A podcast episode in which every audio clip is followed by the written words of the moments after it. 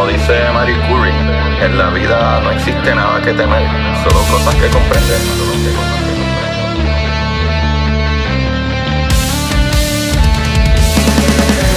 Recuerden correr y buscar la manera de aprender que más le divierta.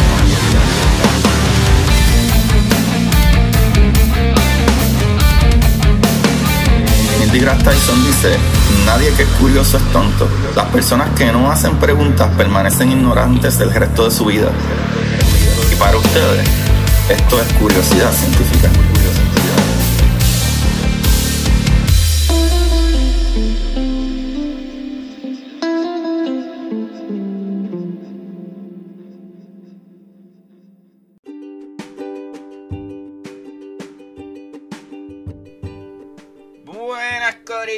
Curiosidad científica, bienvenidos nuevamente a otro capitulito maravilloso de curiosidad, mi gente, mis amigos, les habla su host Agustín Valenzuela, bienvenido, otro día más, eh, ¿verdad? De curiosidad, aprendiendo una cosita que otra, ¿verdad? Y esto siempre es maravilloso. Corillo, vamos a empezar por los errores que yo siempre cometo. Vamos a empezar porque la promoción que yo le doy a mi libro la estoy mandando a matar. Corillo. Para, los que no sepan, tengo un librito nuevo. Eh, se llama Curiosidad Científica. El universo en arroz con habichuela. El universo en arroz con habichuela. Papá, en el capítulo anterior dije que era arroz con pollo. No es arroz con pollo, papá. Es arroz con habichuela. y yo diciendo lo que era. Así, así espero yo de que vender un libro. No voy a. ¿Qué libro voy a vender si estoy diciendo un disparate ahí? Corillo es arroz con habichuela. El universo en arroz con habichuela de curiosidad científica de este su servidor Agustín Valenzuela para ustedes. Corillo, de verdad que está buenísimo el libro. Eh, les va a gustar mucho porque van a aprender las cosas que se necesitan saber de física. ¿Verdad? Quitando de todos esos tabú y quitando de todas esas palabrerías finas de que, de que si la onda, que si el cuánto es tal cosa y que whatever. Sí menciono las palabras, pero les digo que no me quedo como los papers que uno lee, que a veces uno dice, ok, ¿de qué tú estás hablando, muchachito? Porque tengo que leer más mi celular googleando de qué estoy hablando, de qué... No, papá, esto va directo al grano. Si yo te voy a hablar de que hay entropía, te voy a explicar, Corillo, la entropía no es nada más y nada menos que el desorden.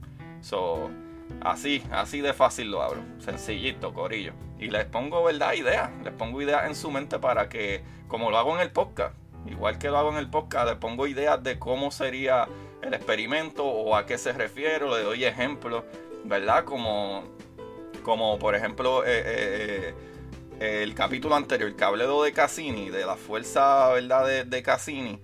Pues así mismo, que dije como que la fuerza básicamente lo que es, que es como si tú tuvieras una persona entre dos tablas eh, y, tienes 20 personas afuera empujando esas tablas para que se unan. Pues tienes solo una persona empujando hacia afuera, pues la fuerza de afuera es más fuerte que la de adentro. Ese es el efecto Cassini. Pues así lo explico, con cosas que en tu mente, ah, ok, ya sé que es el efecto Cassini. Pues así mismito lo explico. Y así mismito está en Curiosidad Científica, el universo en arroz con habichuela, corillo habichuela, que la otra vez dije arroz con pollo. Nuevamente, ya tú sabes. Pero Corillo, gracias a todos los que están aquí, mi gente. Les agradezco mucho, les agradezco mucho a todos los que me han enviado fotos de que ya están llegando los libritos. Yes, sir, ya están llegando los libritos. Eso me hace muy, muy feliz. Gracias, gracias, se les agradece un montón. Eh, y yo sé que se lo van a disfrutar.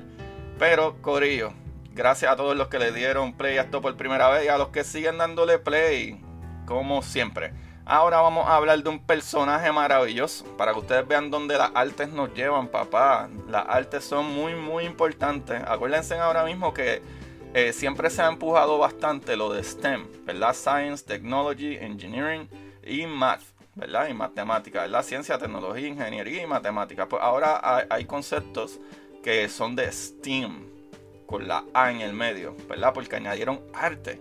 ¿sabe? Ciencia, tecnología, ingeniería, arte y matemática, papá, porque la arte es, es, el modo más ingenioso que todos estos científicos tienen para, para traer sus ideas y explicarlas y buscar eh, eh, maneras eh, súper, súper inteligentes de expresar qué es lo que ellos quieren o qué es lo que quieren crear, o qué es lo que la ingeniería que quiere crear, como cosas tan maravillosas como los mismos rovers, que ahora mismo hay una misión, papá, que el Perseverance, el rover Perseverance va de camino para Marte, para allá, para estudiar esa, ¿verdad? Ese, ese planeta más en directo.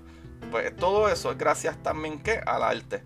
Y en este caso, este muchachito, Charles Messier, papá, el famoso Messier. Para los que no conocían Messier, yo estoy seguro que ustedes deben de haber escuchado en algún momento que se habla como que, ah, la galaxia M81. Pues el, esa M es de Messier. ¿Y por qué de Messier? Papá, porque este muchachito hizo un catálogo de 110 objetos del espacio profundo. y todo porque porque le gustaba dibujar, papá. O sea que si a ti te gusta dibujar, tú puedes tener un buen futuro. Que no dejes que tus papás te digan que el arte no lleva nada. Que no dejes que te digan eso. El arte es muy importante. ¿Ok? Ok. Papá, Charles Messier, ¿verdad? Que nació el 26 de junio de 1730. 26 de junio de 1730 en París. Eh, fue un astrónomo y cazacometa francés, aparentemente, conocido por ser el creador del catálogo de 110 objetos del espacio profundo. Asimismo, Cosas como nébulas, galaxias, cúmulos de estrellas y todas esas cositas que construyen eh, nuestro universo. Eh, ¿Verdad? Este, este catálogo, ¿verdad? Eh, se le conoce los objetos Messier, ¿verdad? O como los objetos de Messier. El catálogo se publicó por primera vez en 1774. Los objetos Messier, ¿verdad? Se enumeran del M1 al M110 la M, como ya le expliqué, de Messier, de este muchachito, Charles Messier. Charles Messier. Ah, aún hoy en día, Corillo, en días eh, como yo, que soy un, aficionado de estas cositas, ¿verdad? Eh, los conocemos como este nombre, por ejemplo, en mi favorito, la M31, que esa es la Gran Andrómeda, o la M81 y M82, que son dos galaxias que están pegaditas una de la otra. Si tú ves una, la otra está al lado. Eh, se ven súper brutal. Y si no me equivoco, pues eh, eh, se pueden ver, se pueden ver con tu telescopio regular, Corillo. Tú puedes ir buscando esas cositas maravillosas.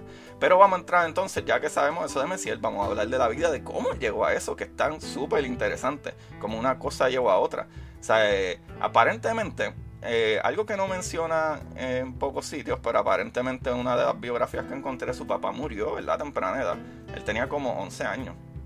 Pero eso lo llevó a que como que era su hermano mayor, tenía un hermano mayor de bastante mayor que él, veintipico de años, que lo siguió cuidando y esas cositas se hizo Messier después de, un tiempo, parece que se mudaron, ¿verdad? Para eh, en eh, otra área de París o en París, lo que sea.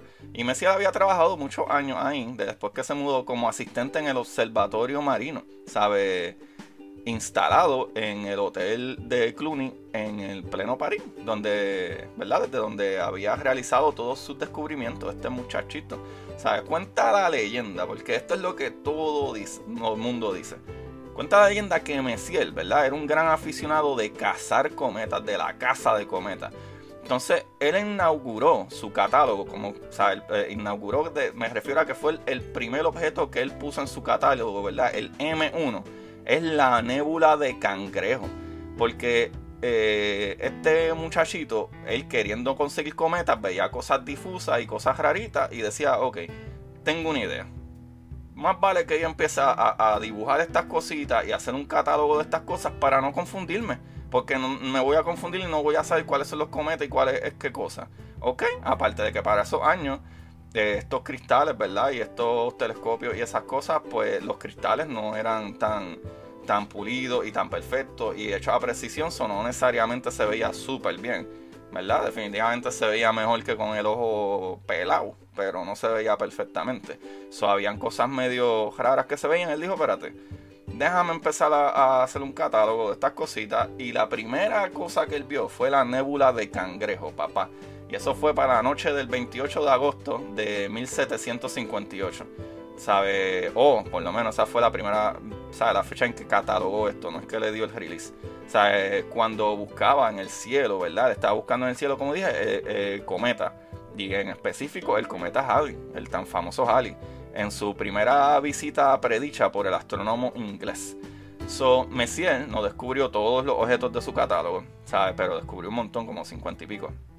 Ya que muchos fueron observados eh, por el también francés Pierre McCain y años antes por otros astrónomos como Edmond Halley. El primer verdadero descubrimiento de Messier fue el cúmulo globular M3 en Cannes, City en 1764. Curiosamente, Messier es más famoso por su catálogo de objetos estelares que por los. Eh, cometas que descubrió. O todo el mundo lo conoce por eso. y, básica, y aparentemente él empezó el catálogo porque no quería confundirse, porque lo que le importaban eran los cometas. Qué interesante, papá.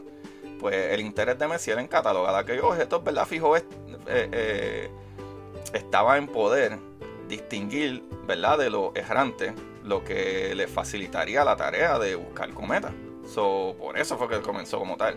So, gracias a la publicación de su catálogo, William Herschel se vio estimulado para iniciar en 1783 un ambicioso proyecto que a lo largo de 20 años de investigaciones le permitió catalogar un gran número de nebulosas y cúmulos en el hemisferio norte. Y eso está súper, súper cool. Otra cosita eh, que entre todas las cosas, ¿verdad? Que Messier descubrió, para que tengan una idea, muchos de estos objetos que fueron clasificados en su, ¿verdad? Oportunidad como manchas irregulares, eh, ahora podemos, ¿verdad? Resolverlo en estrellas y galaxias y ahora sí los vemos súper brutal. Pues en su catálogo se puede eh, discernir 39 galaxias, 29 cúmulos globulares, 27 cúmulos abiertos, 4 nebulosas planetarias, una estrella doble, una nube galáctica, un asterismo y un objeto eh, discutible. ¿Sabes? El M100 todo. Corillo, para los que no saben esta cosita también, otra cosita súper interesante, por lo menos a mí, a mí me encanta, es Messier 31, que eh, ya eh, dije que Andrómeda, y Messier 81 y 82. Pueden escribir Galaxia M81 y van a ver la M82 o a, Galaxia M81 y 82 y van a ver las fotos de esas dos ridículamente bellas dos galaxias ahí, una cerca de la otra que se ven eh, a casi simple vista. Eso está súper, súper crazy. Imagínense que usted esté mirando por la noche y ve algo allá en el espacio y cuando se da cuenta como que, ah, diantre, mira esto. Es que son dos galaxias casi juntas. Se ven así, casi juntas. Eso está súper crazy. De verdad que sí. Corillo. Ahí lo tienen este muchachito Messier, eh, que les dije que nació en el 1730. Eh, se me olvidó decirles que pues, ese muchachito tiene que haber fallecido ya. Porque si no fuera un vampiro, si estuviera vivo. Pues falleció en 1817. Nació en, en 1730 y murió en 1817. Ya tú sabes, nacionalidad francesa. Ahí lo tienen muchachitos. Esta información la he sacado de meteorólogo Gianeri Wow, qué feo suena eso, pero si lo pongo en palabras eh, separadas es meteorólogo Gia Gia. Meteorología Enred. lo que bruto soy. Todo el mundo se equivoca, Corillo, eso es lo mejor. Como yo el capítulo pasado, que no me sé ni el nombre de mi libro, qué mal me va. Corillo de cielosur.com, de biografías, buscobiografías.com y de vix.com. Ahí en vix.com salen un par de cositas y actually salen como que los 10 astrónomos más cool que salen y uno de ellos es Messier, Charles Messier. Un blanquito ahí, nene lindo. Corillo. Ah, hoy tengo libro nuevo. En verdad tengo un par de libros nuevos. Voy a decir este ahora, que me regaló mi esposita. No lo he leído, so escríbanme en los comentarios, ¿verdad? Algunos de ustedes que ya lo hayan leído. De Adam Becker, el escrito de Adam Becker. What is real? ¿Qué es real? The Unfinished Quest for the Meaning of Quantum Physics a la búsqueda, ¿verdad? Sin terminar del sentido de la física cuántica. Y ustedes saben que yo soy un freak de física cuántica, obviamente tenía que tener un librito así. Pues sí, papá, me lo consiguió mi bella esposa Lee Mario Ortiz. Pues ahí lo tienen. Eh, Corillo, no se olviden, no se olviden de curiosidad científica.